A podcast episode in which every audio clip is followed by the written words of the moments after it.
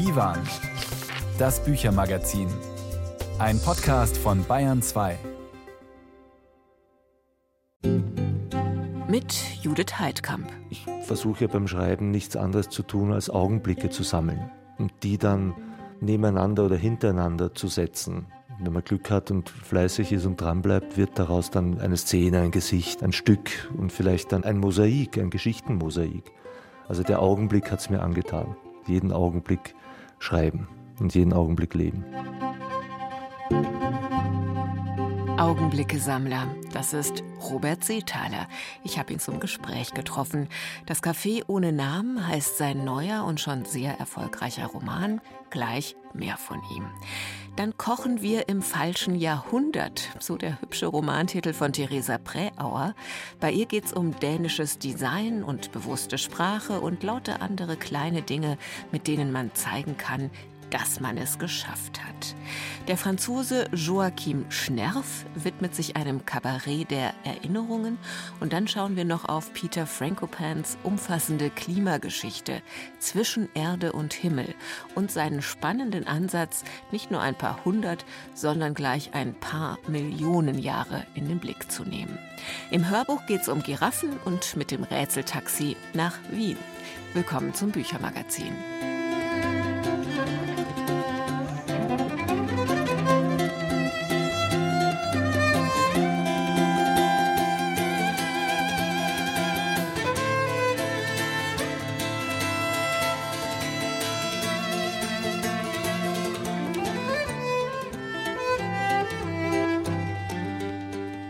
Sagen wir Quiche Lorraine, das ist nicht so aufwendig.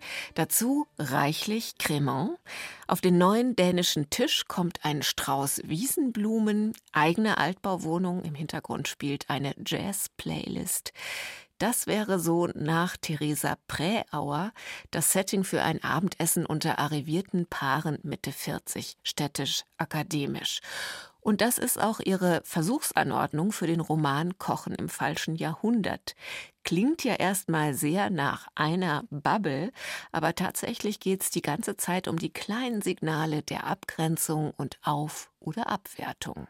Anna-Elena Knerich hat mit der Autorin gesprochen und stellt das Buch vor. Das hat mich interessiert, die feinen Unterschiede, wie es bei Bourdieu heißt, im Grunde sich auch so in seiner eigenen Schicht oder Klasse wohlzufühlen und dann trotzdem so den Abstieg zu fürchten oder den Aufstieg so nah vor Augen zu haben. Und das wird dann durch Gegenstände ausgedrückt, durch Möbel und durch eine gewisse Haltung als Gastgeberin. Das Salzfass aus Büffelhorn etwa soll gleichermaßen Individualismus und die Zugehörigkeit zu eben jenem Milieu vermitteln. Andere Küchenutensilien wiederum erinnern die Gastgeberin an ihre Großmutter und somit an abzulehnende Rollenbilder, weshalb es sich für sie bisweilen anfühlt wie Kochen im falschen Jahrhundert. Clapped in church on Sunday morning. Grandma's hand Sie hadert mit ihrer Rolle, dem Erwartungsdruck und übt sich deshalb krampfhaft in Gelassenheit. Auch dann, als ihr Partner ausgerechnet mit dem teuren dänischen Geschirrtuch einen Fleck aufwischen will. Die Freiheit des Menschen bestand auch darin, dem jeweils anderen seinen Fleck zu lassen. In der vorauseilenden, selbstgewählten Zuständigkeit für die Entfernung des Flecks steckte bereits der Anfang der Rollenverteilung zwischen den Geschlechtern. Jedem sein Fleck in der Form eines wehen Herzens, auch in der Paarbeziehung. Mit soziologisch präzisem Blick und fast protokollarisch beschreibt Theresa Präauer das Gebaren der Tischgesellschaft, die sich die Bohème so mühsam erarbeitet hat und zwischen Selfies für Instagram oberflächlich die großen Fragen der Gegenwart verhandelt. Der Schweizer monologisiert über die Utopielosigkeit seiner Studierenden, das Paar erzählt von Flügen, auf die es dem Klima zuliebe verzichtet hat. Doch der Kitt ihrer Freundschaft, so heißt es, war unüberhörbar das Sprechen über Material und Sprache. Über Rotwein genauso wie über politische Korrektheit. Folgenloses Gerede, wie Theresa Präauer entlarvt. Wir diskutieren über die Wörter und Begriffe und bleiben doch hilflos und tatenlos, sagte die Ehefrau im aufklärerischen Licht der Selbsterkenntnis, die im Weiteren ebenfalls zu nichts führte. Wortgewandt jongliert die in Linz geborene Autorin auch mit den feinen Unterschieden innerhalb der deutschen Sprache. Immer wieder bemerkt eine Figur, dass man hier übrigens nicht Sahne und rote Beete, sondern Schlagobers und rote Rübe sage. All diese Produkt- und Materialkunde ist verbunden mit einer Reflexion über Herkunft. Wie sehr sind wir lokal und regional verantwortlich oder handlungsfähig oder wollen international sein oder sind in der Welt unterwegs? Und inwiefern sind globale Entwicklungen für unser privates Leben dann wieder entscheidend? Das wird ja auch einmal konkret am sprachlichen Beispiel ausformuliert. Da geht es eigentlich auch darum, dass Zugehörigkeit so fragil ist, auch weil auch die sprachliche Identität so ganz schnell auch in Frage gestellt wird. Die parataktische und herrlich komische Schilderung des voranschreitenden Abends, der Alkohol fließt, Utopien liegen wieder in der Luft, die Stimmung wird erotisch elektrisiert, wird immer wieder unterbrochen durch sinnlich reflektierende Kapitel. Ansprachen an ein Du, das sich in Proustscher Manier über den Geschmack etwa der ersten Artischocke in Rom an früher erinnert. An eine Zeit, in der Essen noch nicht Mittel zur Distinktion war, als man sich noch so viel leichter tat mit dem Genuss, dem Leben. Theresa Präauers Roman ist vor allem auch ein virtuoses Spiel mit Sprache, Klischees und den Erwartungshaltungen der Leserinnen und Leser. So lässt sie dieses Abendessen dreimal stattfinden, schildert drei Varianten mit je unterschiedlichem Ausgang, angelehnt an das Durchdeklinieren eines Was wäre wenn der Gastgeberin, die sich beim Gemüseschneiden den Verlauf des Abends ausmalt. Was so im Kopf stattfindet und vielleicht auch nicht ausgelebt wird, ist das, was dann so in Literatur wandert. Und gleichzeitig ist es auch so etwas wie Optionen durchzuspielen, literarisch, sprachlich, gedanklich, um auch diesem sich so hingeben der Illusion beim Lesen auch so kleine Watschen zu verleihen oder zu, zu, geben, dass man wieder aufwacht beim Lesen und sich denkt, naja gut, es sind auch Gedankenspiele, es hätte auch ganz anders gehen können. Dieser formale Kniff wird verstärkt durch den vielfachen Einsatz des Konjunktivs. Weil so vieles im Wagen bleibt und nichts bis aufs Letzte ausgespielt wird, kann man diesen fast analytischen Roman als Persiflage auf das Genre Kammerspiel lesen. Dennoch sind die Stücke von Jasmina Reza auch große Inspiration für die Autorin. Das interessiert mich schon, dass sie so eine Parodie macht, dass der, der sich liberal gibt, der ist der eigentliche Spießer. Das ist ja bei ihr immer ganz klar, diese Vertauschung der Rollen. Und daraus ergibt sich die Komik. Und ich wollte diese Vertauschung nicht so stark klar machen, sondern wer da jetzt liberal und spießig ist, das ist nicht so leicht zu klären. Und das empfinde ich lebensnah. Trotz der satirischen Elemente und des scharfen Blicks auf ein Milieu ist der Ton in Kochen im falschen Jahrhundert nicht gehässig, sondern amüsiert und etwas distanziert, auch weil die Figuren ein engeres Verhältnis zu Dingen und Inszenierung haben als zueinander. Ein ebenso kluger wie amüsanter Roman, den nicht nur diejenigen lesen sollten, die ein Otto Lengi-Kochbuch bei sich im Regal stehen haben. Theresa Präauers Roman Kochen im falschen Jahrhundert ist bei Wallstein erschienen und kostet 22 Euro. Und vor dem Gespräch mit Robert Seethaler ein Titel von Soundgarden, Black Hole Sun, hier in der Coverversion von Judith Owen. In my eyes, indisposed in disguise, as no one knows, hides the face and lies the snake, the sun in my disgrace, sporting a heat, the summer stench neath the black, the sky looks dead, call my name, and through the cream, I'll hear you scream again. Yeah. Black hole sun, won't you come and wash away the rain? Black hole sun, won't you come, won't you come? Uh, won't you come wash away the rain? Black hole sun, won't you come, won't you come? Uh. Oh, won't you? Come?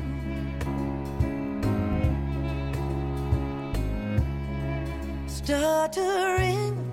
Cold and damp, steal the warm with tired friend. Times are gone for honest men, and sometimes far too long for snakes in my shoes. A walking sleep in my youth. I pray to keep heaven send a hell away, cause no one sings like you no more. No. black old sun, won't you come wash away the rain? Black old sun,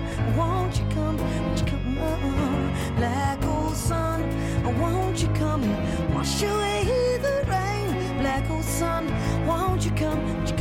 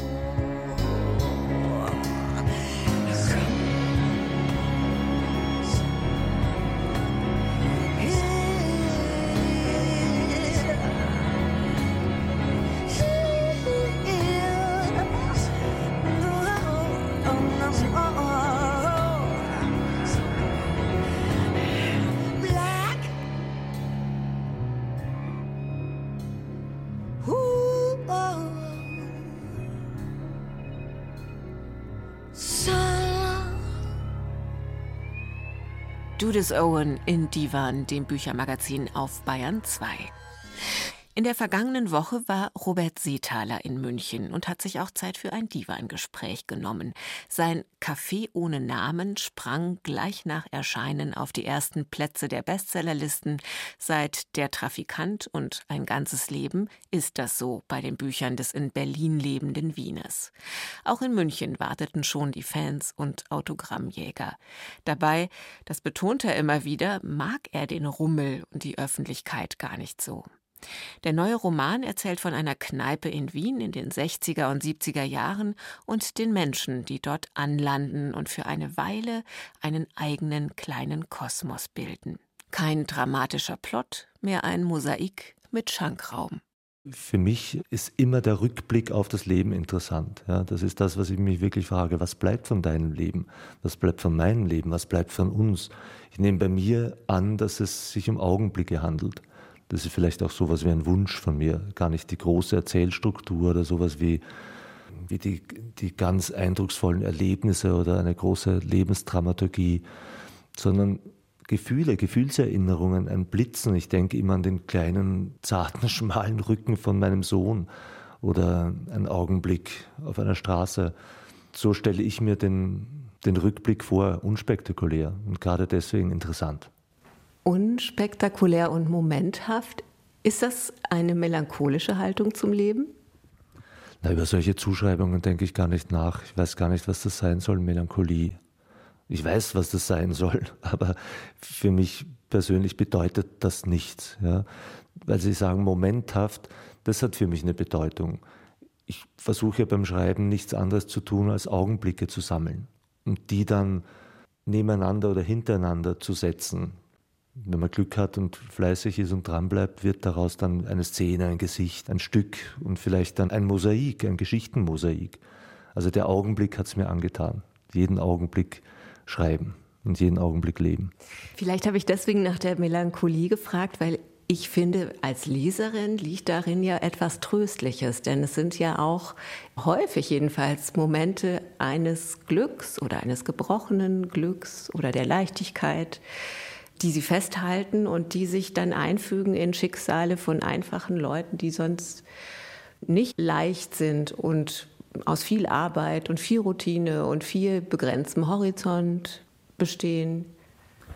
Es ist schön, dass Sie sagen, das zerbrochene Glück, dass, dass solche Worte gefallen mir. Das Glück ist immer gebrochen oder zerbrochen sogar.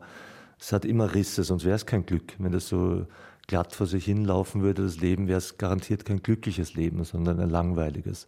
Das Leben braucht seine Zerr- und Gebrechlichkeiten. Aber ich habe die Frage dazu beantwortet, ich glaube an das Gute. Ich will im Kino ein Happy End sehen. Ich möchte, dass der Held in die Sonne hineinreitet. Das gefällt mir schon. Und diese Menschen, die Sie da aus meinen Büchern herauslesen, die haben erstmal recht wenig, aber in Anführungszeichen, denn was hat man schon mehr als das Leben? Und machen dann doch meistens was daraus, bemühen sich zumindest, strampeln sich ab und kämpfen um ihr Leben im besten Sinne. Und das interessiert mich. Der Gott des Gefühls kleiner Leute hat die FAZ sie genannt. Das können Sie jetzt nicht sehen. Robert Seethaler macht eine Handbewegung, die so ein kleines bisschen abwehrend ist gegenüber diesem Begriff. Die kleinen Leute, um die es im Café ohne Namen geht, die leben im Wien der 60er Jahre in einem Bezirk, der heute schick ist. Wie war er damals? Die Handbewegung erstmal zu der, die war gar nicht so abwertend oder wegwerfend, sondern die hatte, man kann ja sagen, vielleicht war sie wegwerfend. Ich habe ein paar Konfetti, unsichtbare Konfetti in die Luft geworfen. Also zum Karmelitermarkt, der war damals tatsächlich ein oder vielleicht sogar das Arbeiterviertel in Wien. Also wirklich ein arme Leuteviertel. Meine Großeltern kommen daher. Die sind Vertriebene aus Böhmen, aus der böhmisch-mährischen Grenze und sind dann dort gelandet. Und noch früher war es das Judenviertel. Da gab aber natürlich dann keine Juden mehr nach dem Krieg oder kaum noch welche, nur mehr vereinzelt versteckt. Und die sind dann da gelandet, die Großeltern. Auch die Eltern sind dann dort groß äh, geworden. Und äh, ich selbst habe es zwar nicht wirklich in Erinnerung, da war ich zu klein. Ich selbst bin im zehnten Bezirk aufgewachsen, der aber im Grunde genommen dasselbe war. Das sind die beiden klassischen Arbeiterbezirke in Wien. Das Karmeliterviertel hat sich jetzt vollkommen gewandelt, ist gentrifiziert und ziemlich schön und schick hergerichtet. Ein bisschen Disneyhaft, aber immer schön. Das Café ohne Namen ist das Café von Robert Simon. Das ist sein Traum, den er verwirklicht. Damit fängt das Buch an ein kleiner Traum. Also Robert kommt mir gar nicht so vor wie jemand, der eine große Strategie oder einen Businessplan hat und irgendwo hinkommen will. Aber doch, was er will, ist dieses Café. Und vielleicht, aber das erfahre ich nicht aus dem Text, das muss ich mir überlegen, träumt er davon, dass es so ein Ort des Zuhauses wird für viele Leute, was dann tatsächlich auch passiert. Ist das so? Ist das sein Traum? Das müsste man ihn selbst fragen. Ich kann das so nicht beantworten, denn was mich verbindet ein bisschen mit dem Robert Simon, ist die Absichtslosigkeit des Handelns. Ich, ich versuche auch nicht wirklich tröstlich zu schreiben oder irgendwo hinzuschreiben, auf ein Ziel hin, auf einen Traum hin, sondern es geht wirklich Schritt für Schritt. Und genauso, denke ich, wird es der Robert auch machen. Er lehnt halt in der Anfangsszene gleich seine Stirn gegen eine Auslagenscheibe und dahinter tut sich ein dunkler Raum auf. Eben das Café, das er dann errichtet. Vielleicht entsteht daraus sowas wie ein Traum, aus diesem Raum etwas anderes zu machen, etwas Helleres, eben einen, äh, aus dem Raum einen Ort zu machen. Aber meine Aufgabe beim Schreiben ist eigentlich eher, ihm Schritt für Schritt zu folgen, Wobei, das ist auch wieder so, ich folge meinen Figuren, das ist ja der reinste Blödsinn, den Autoren manchmal so von sich geben, oder ihn zumindest Schritt für Schritt zu begleiten oder vielleicht sogar zu treiben. Aber eben immer nur bis um die nächste Ecke. Was dort ist, weiß ich nicht. Also so gesehen, ich träume nicht beim Schreiben. Sie begleiten ihn schrittweise, aber dann lassen Sie ihn ja auch wieder und dann begleiten Sie den nächsten schrittweise. Es sind ganz viele kleine Geschichten, aus denen sich das Leben in diesem Café und dieser Roman auch zusammensetzen. Ein polyphoner Roman. Sie beschreiben eigentlich ein Kneipenpanorama. Denn das Café ist ja mehr eine Kneipe als ein Café. Was hat Sie daran gereizt? Nein, in Wien sagt man nicht Kneipe, sondern Beisel. Das ist also ein Eckkneipe, ist dort ein Beisel. Und mich hat daran gereizt, die Zusammenkunft so vieler unterschiedlicher Menschen, die ich so oft auch in meinem Leben kennengelernt habe. Ich komme eben aus solchen Verhältnissen, ich kenne das. Die Großmutter war Tellerwäscherin, der Großvater war Asphaltierer und mein Vater war Gaswerker. Da komme ich her und da habe ich hingeschaut, äh, schon als Kind. Und dem wollte ich mich vielleicht wieder ein bisschen zuwenden, jetzt nach der langen Zeit des Abschieds. Und Sie haben sich die 60er Jahre ausgesucht. Bei Ihrem Roman Der Trafikant ging es auch um die Zeit, in der die Figuren leben und wie die Zeit die Figuren beeinflusst, auch wie Politik einsickert in alltägliches Leben. Wie ist das in den 60er Jahren? Was spielt da eine Rolle? Grundsätzlich glaube ich, dass die Zeit weniger Rolle spielt, als man so denkt. Interessiert mich im Endeffekt auch gar nicht. Sie schwingt zwar mit und bildet einen Hintergrund, wie einen Farbhintergrund eines Bildes. Was im Vordergrund ist, das ist der Mensch, der mich interessiert. Der Mensch ist in jeder Zeit gleich, denke ich zumindest, in den Extremsituationen. Wenn es ums Überleben geht, um Liebe, um Tod, um Krankheit, um, um die kleinen Siege und die großen Niederlagen, dann denke ich, dass der Mensch sich gleich bleibt. Und das Zeitkolorit ist etwas, das vielleicht dem Ganzen noch eine Färbung gibt, aber nicht wirklich das Gelingen eines Buchs oder einer Geschichte bestimmt. Robert Sitaler war das über Augenblicke sammeln, Zeitkolorit und absichtsloses Schreiben. Im Café ohne Namen treffen Sie dann außer dem Gastwirt Robert Simon zum Beispiel auch auf einen Fleischermeister, den von gegenüber auf eine Näherin, die Kellnerin wird, einen Heumarktringer, der seine letzten Kämpfe kämpft, ein herausnehmbares Glasauge und den DJ Heartbreaking Kurt. Der Roman ist erschienen im Klassen Verlag und kostet 24 Euro. Und von einem Café in Wien kommen wir leicht rüber zu Voodoo Jürgens. Die Bayern-Termine des österreichischen Liedermachers werden präsentiert von Bayern 2, zum Beispiel am 27. Juli in Landsberg. Sag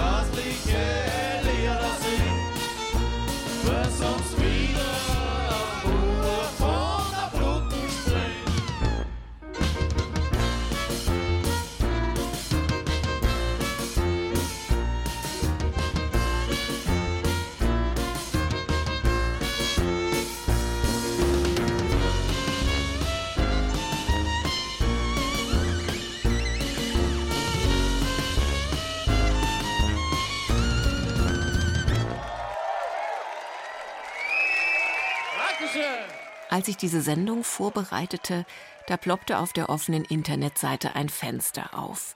Die CO2-Uhr tickt, stand da. Noch sechs Jahre, ein Monat, sechs Tage, 20 Stunden und eine wegtickende Anzahl von Sekunden wurden in dem Moment angezeigt, die noch blieben, bis das globale CO2-Budget für das Erreichen des 1,5 Grad Limits aufgebraucht sei. Und inzwischen ist auch diese Zeitspanne schon wieder geschrumpft. Während also nach vorne gehen und schnelles Handeln definitiv dringend sind, kommt vom britischen Historiker Peter Frankopan, der das grundsätzlich genauso sieht, trotzdem ein langer Blick zurück. Frankopan lehrt in Oxford und ist bekannt für umfangreiche Grundlagenwerke. Und auch sein neues Buch ist so eins. Denn, so sagte er im Interview, unserer Umwelt schenken wir historisch gesehen viel zu wenig Aufmerksamkeit. Und so schrieb er eine Menschheitsgeschichte des Klimas. Tausend Seiten, Titel zwischen Erde und Himmel. Brigitte Neumann sprach mit dem Autor. Dieses Sachbuch ist ein Tsunami, ein Erdrutsch, ein Flutereignis aus Fakten, Statistiken, Fotodokumenten und Kurvendiagrammen, angereichert mit Modellierungen und Vorhersagen darüber, wie es mit der Welt, den Menschen und dem maßgeblich von ihnen veränderten Klima wohl weitergeht. Der Historiker Peter Frankopan beginnt mit einer Beschreibung des Extremklimas vor Erscheinen des modernen Menschen, um später über Jäger und Sammler, sesshafte Bauern, Religionen, Plagen, die Zeit des Kolonialismus zur industriellen Revolution zu kommen, mit der der Umbau des Klimas im großen Stil voranschritt. Der Autor geht chronologisch vor. Innerhalb der 25 Epochen umreißenden Kapitel hastet er jedoch im Zickzack über den Globus was beim Lesen einen gewissen Schwindel hervorruft. Da geht's vom demografischen Niedergang der Indianer durch die von weißen Eroberern eingeschleppten Windpocken zum nächsten Satz, in dem er uns erläutert, wieso in Subsahara-Afrika sich die Bantu-Völker ausbreiten konnten, durch ihre Malaria-Resistenz nämlich. Das Buch hätte 400 Seiten weniger, hätte Frankopan auf alle seine Abschweifungen verzichtet.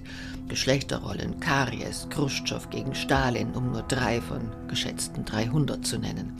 Zwischen Erde und Himmel ist ein Buch, für das Peter Frankopan erkennbar hart gearbeitet hat. Als ich mit dem Buch anfing, habe ich mich aus zwei Gründen gefürchtet. Einmal, weil es ein großes Projekt war und wenn ich ganz aufrichtig sein soll, weil ich mich jetzt um die Zukunft unserer Kinder und Enkelkinder sorge. Das letzte Viertel des Buches beschäftigt sich mit den letzten 200 Jahren Klima- und Menschheitsgeschichte. Es enthält eine Menge alarmierender Beobachtungen Frankopans. Plötzlich wird auch sein Stil fokussierter, ruhig, klar. Vehement weist der Autor allerdings die Frage zurück, ob er mit diesem Buch habe warnen wollen. Er sei Wissenschaftler. Punkt, sagt Frankopan. Die Geschichtsschreibung ist dafür da, die Menschen von heute so zu informieren, dass sie bessere Entscheidungen treffen können. Das ist alles, was ich versuche zu tun. Am Ende seines Buches skizziert der Autor die Apokalypse, auf die wir zusteuern. Und falls wir dächten, wir könnten uns und die Natur durch eine grüne Wirtschaft retten, dann dämpft Frankopan diese Hoffnung. Nicht nur, dass der Westen für die meisten rohstoffreichen Länder ein, wie der Autor schreibt, illegitimer Machtpol sei, sozusagen reich geworden durch Diebstahl, grüne Technologien seien auch weiterhin auf die Bodenschätze des globalen Südens angewiesen. Frankopan zählt auf. Französische Kernkraftwerke brauchen Uranerz aus dem Kongo. Ein E-Auto benötigt bis zu 120 Kilogramm Kupfer. Das komme aus dem Kupfergürtel in Zentralafrika. Seltene Erden für unsere digitalen Endgeräte kommen aus Asien und Afrika. Da ist ein Wettrennen im Gange. Der Gewinner ist das Land, das die richtigen Antworten auf folgende Fragen findet. Wie werden wir zu Selbstversorgern? Was ist uns unsere Landwirtschaft wert? Welche Rolle sollte unsere Regierung dabei spielen, die eigene Bevölkerung vor dem Ausverkauf zu schützen? All dies wird eine ganz andere Art von Politik nach sich ziehen. Am Tag meines Gesprächs mit Peter Frankopan erschien der Copernicus-Report. Copernicus ist eines der großen EU-Institute, die zu Temperaturveränderungen in Europa und zur antarktischen Gletscherschmelze forschen. Der Organisation zufolge war 2022 das bislang trockenste und heißeste Jahr auf unserem Kontinent. Peter Frankopan ergänzt: This April has been the hottest dieser April war der heißeste Monat in der Geschichte Südasiens, der heißeste Monat in Chinas Geschichte. Und das hat Kaskadeneffekte. Wir hoffen vielleicht immer noch, dass wir heißeren Sommern bei uns mit mehr Sonnencreme begegnen können. Aber bei diesen Temperaturen, ich erinnere an die 40 Grad in Deutschland letzten Sommer, werden die Böden instabiler. Wir haben, denke ich, eine schwierige Zeit vor uns. Ein Motiv, das sich durch Frankopans gesamtes Buch zieht, ist das der menschlichen Hybris. Am eindrücklichsten ist sein Beispiel mit den Spatzen in China. Mao ordnete die massenhafte Vernichtung von Spatzen an, denen fälschlich nachgesagt wurde, Getreide Aussaat und Ernte zu fressen. Das führte zu einer ungeahnten Ausbreitung von Schädlingen und in der Konsequenz zur, Zitat Frankopan, größten von Menschen gemachten Hungerkatastrophe der Geschichte mit zwischen 35 und 50 Millionen toten Chinesen.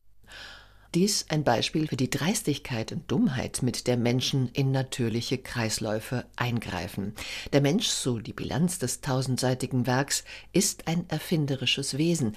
Er macht die Natur urbar, aber er kann sie auch für den Vorteil eines kurzfristigen Machtgewinns und sei es auch nur eines vermeintlichen zerstören. Brigitte Neumann über Peter Franko-Pans Klimageschichte zwischen Erde und Himmel, deren 1024 Seiten übersetzt wurden von Henning Thies und Jürgen Neubauer. Rowold Verlag 44 Euro. Hier kommt die deutsch-nigerianische Singer-Songwriterin Tokunbo Akinro, New June.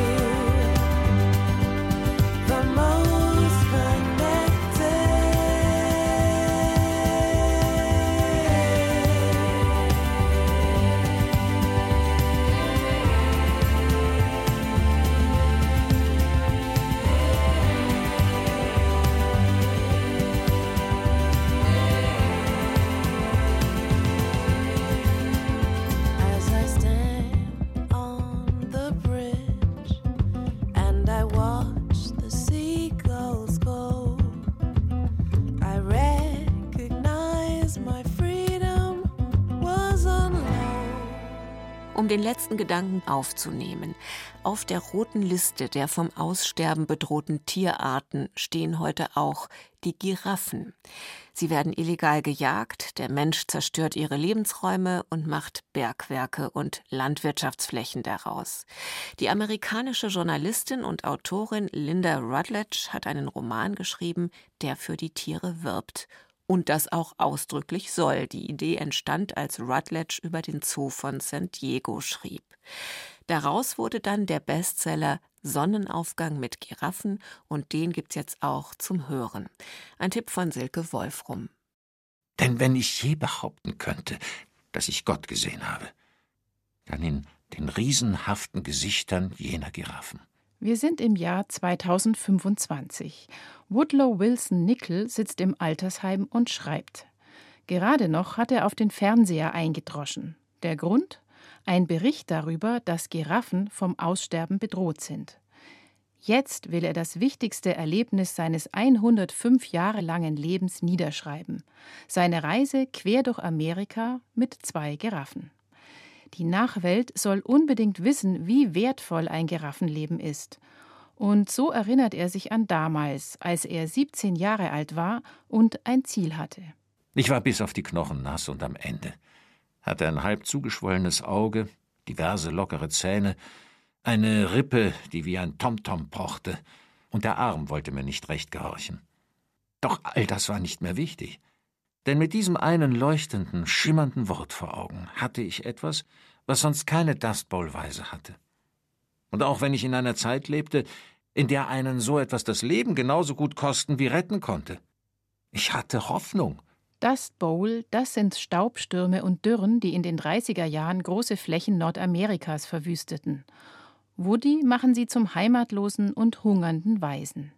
Es kann ihm kaum noch schlimmer gehen, da gelingt es ihm, zum Fahrer eines umgebauten Trucks zu werden und zwei Giraffen 3000 Meilen quer durch Amerika zu fahren, von New York nach San Diego.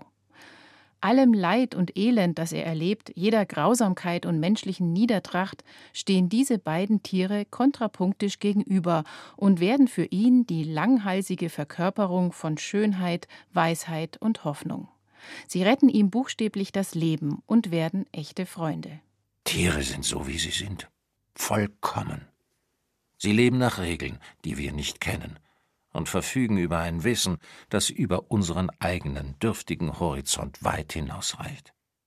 Und Giraffen scheinen noch viel mehr zu wissen.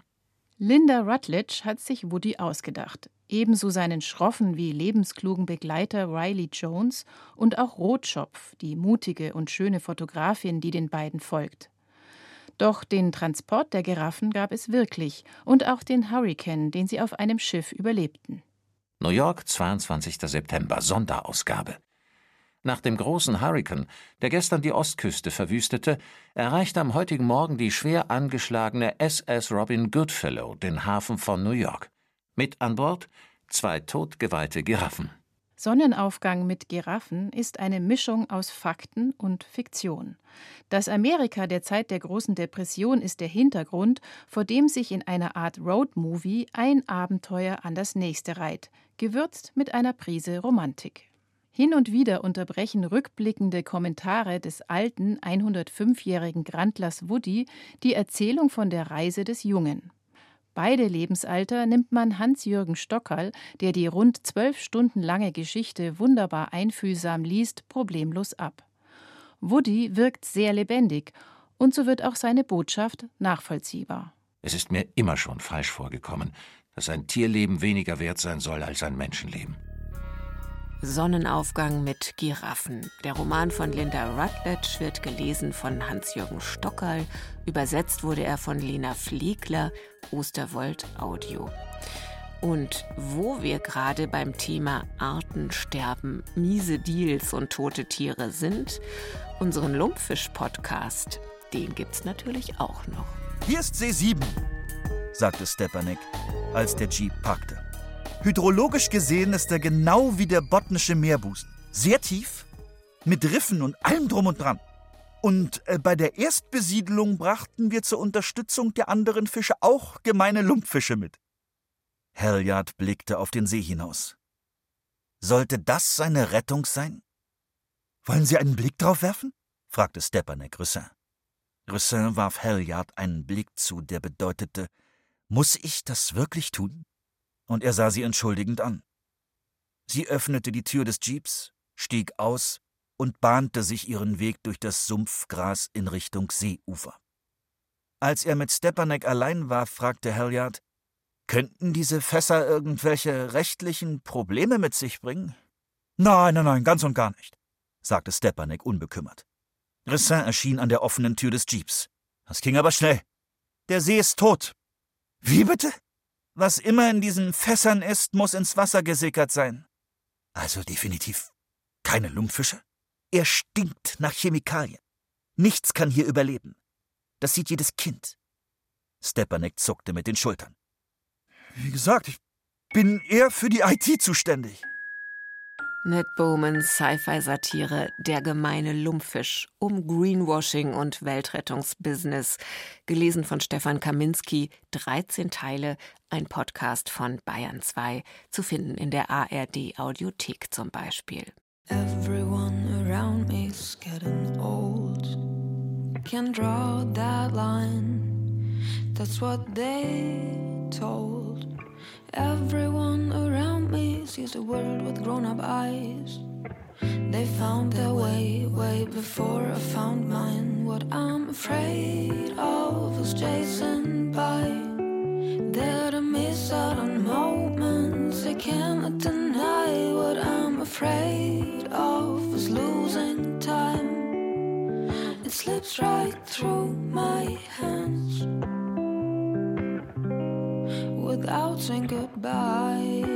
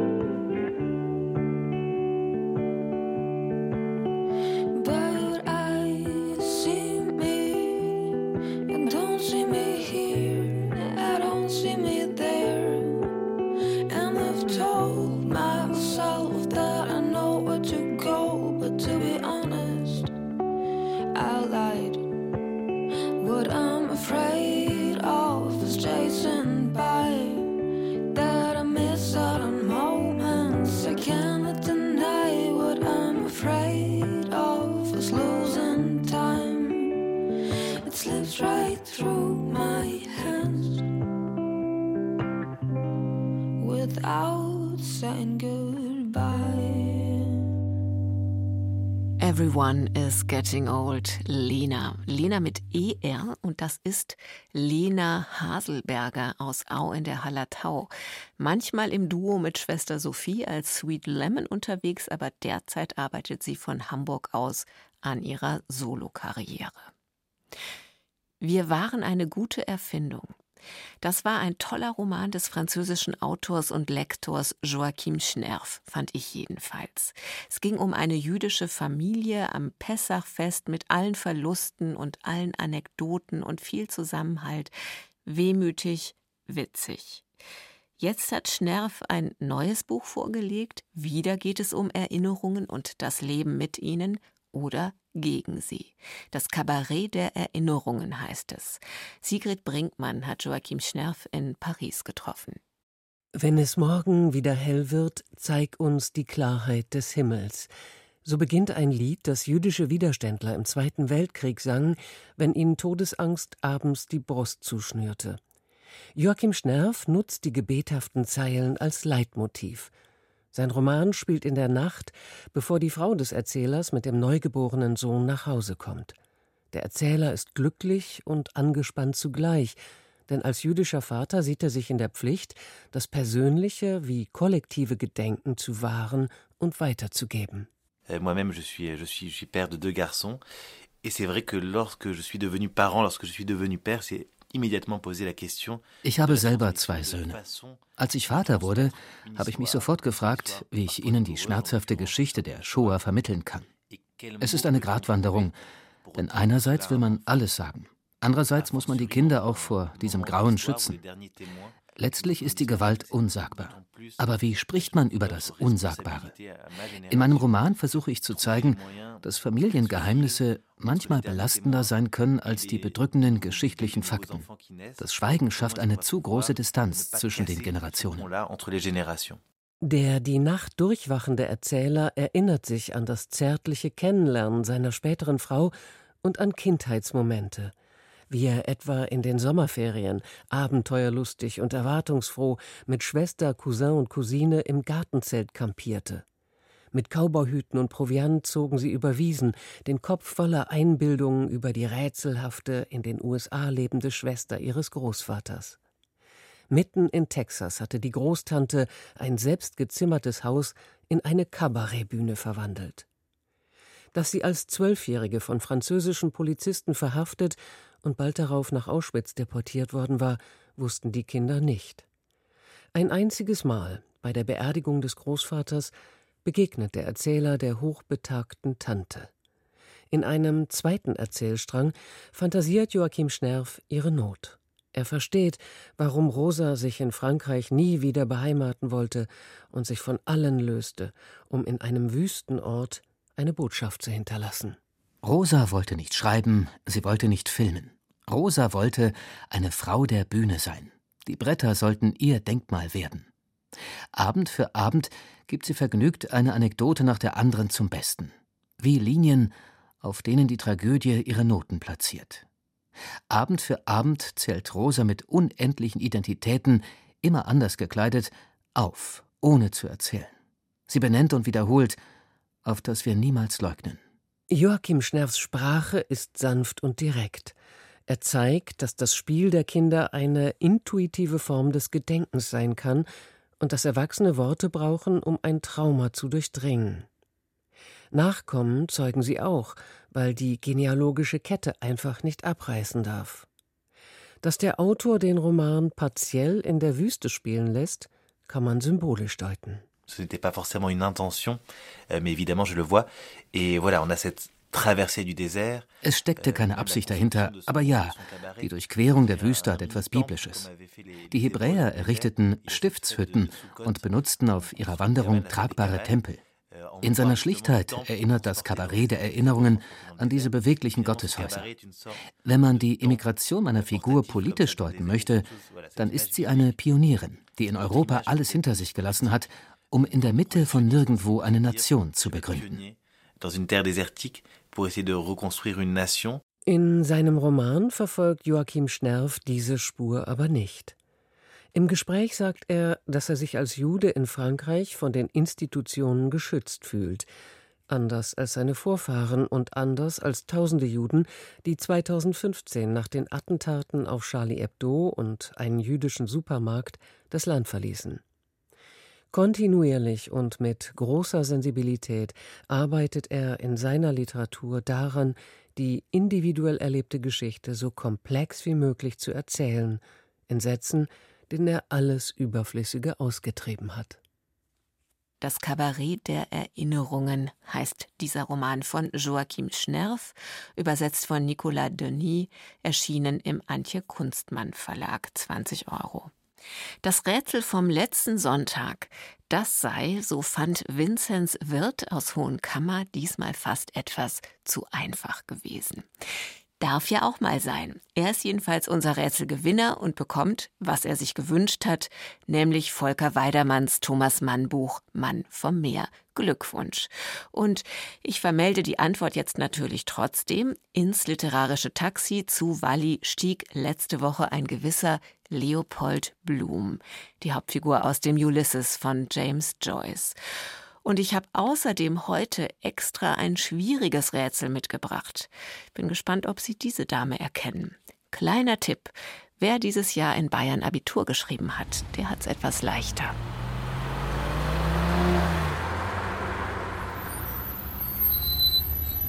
Servus, ich bin's, die Walli. Wo darf's denn hingehen? Zum Café Demel am Michaelerplatz. Mit Vergnügen, gnädige Frau. Das Demel ist immer eine gute Adresse. Was läuft denn momentan im Kino? Ich glaube, ein neuer Film mit George Clooney. Hm, auch nicht mehr der jüngste. Wir sind alle nur für kurz hier eingefädelt, aber das Öhr hält man uns seither fern, uns Kamelen. Ui, gut gedichtet. Sie sind bestimmt eine Schriftstellerin. Ach, das wollte ich nie werden. Na, aber was dann? Ärztin. Aber das ist gescheitert an meiner Ungeschicklichkeit. Naja, Ärzte haben sie inzwischen auch nicht mehr so leicht. Und Lyriker? Nicht nur die Tage, auch die Wörter müssen neu erkämpft werden. In einer Zeit, die sie in den Ohren dröhnen und nicht zu sich kommen lässt. Geht's noch lauter oder was? Ja, mit dem Verkehr wird's auch immer schlimmer. Schreiben ist kein Beruf, heute nicht mehr. Die Sprache ist zersplittert. Ja, nicht nur die Sprache, wenn Sie mich fragen. Egal, ob man Installateur, Krankenpfleger oder im Büro ist. Das ist noch eine andere Welt, auch wenn sie einen anödet. Das stimmt. Regelmäßige Arbeitszeiten haben was für sich. Wenn mich jemand nach meinem Beruf fragt, sage ich privat. privat? Das ist gut, das merke ich mir. Sie haben bestimmt so einiges erlebt, ha? Der Krieg war hilfreich für mich. Was ich damit angesehen habe, war für mich das Wichtigste im Leben. Da müssen Sie aber jung gewesen sein. Man wusste sehr genau, wo Freunde sind und wo nicht. Mhm. Was man in Wien heute nicht mehr weiß. Der Krieg hat die Dinge geklärt. Haben's Angehörige verloren? Weggeschleppt. In Viehwägen. Vernichtungslager Minsk. Ich habe ganz sicher daran geglaubt, dass sie wiederkommen. Deshalb war auch die Zeit nach dem Krieg für mich die schwierigste weil keiner zurückgekommen ist. Wenn die Post nachts käme und der Mond schöbe die Kränkungen unter die Tür, sie erschienen wie Engel in ihren weißen Gewändern und stünden still im Flur. Oh. Kaffee Demel, da wärmer. Aber die größte Begabung ist doch die, auf der Welt sein zu können und es auszuhalten mit einem gewissen Frohsinn. Mach 20 Euro bitte. Darf ich Sie auf eine Erfrischung einladen? Da sage ich nicht nein. Aber dass Sie wieder in Wien wohnen. Ach, ob die weite Welt wirklich weit ist, das liegt an jedem Menschen. Wissen Sie was? Behalten Sie einfach Ihren Lebensmut. Alles, woran man glaubt, beginnt zu existieren.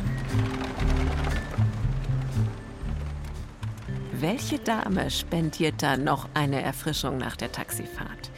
Schreiben Sie die Lösung an divan.bayern2.de oder per Post an den Bayerischen Rundfunk, Redaktion Kultur aktuell, Divan 80300 München. Stichwort Rätseltaxi. Und bitte Wunschbuch dazu schreiben natürlich. Robert Seethaler, Theresa Präauer, Peter Frankopan, Joachim Schnerf. Ich drücke die Daumen und sage Danke im Namen des Divan-Teams mit Kirsten Böttcher und Helge Schwarz. Die Bücherliste gibt's auf unserer Internetseite. Am Mikrofon verabschiedet sich Judith Heidkamp.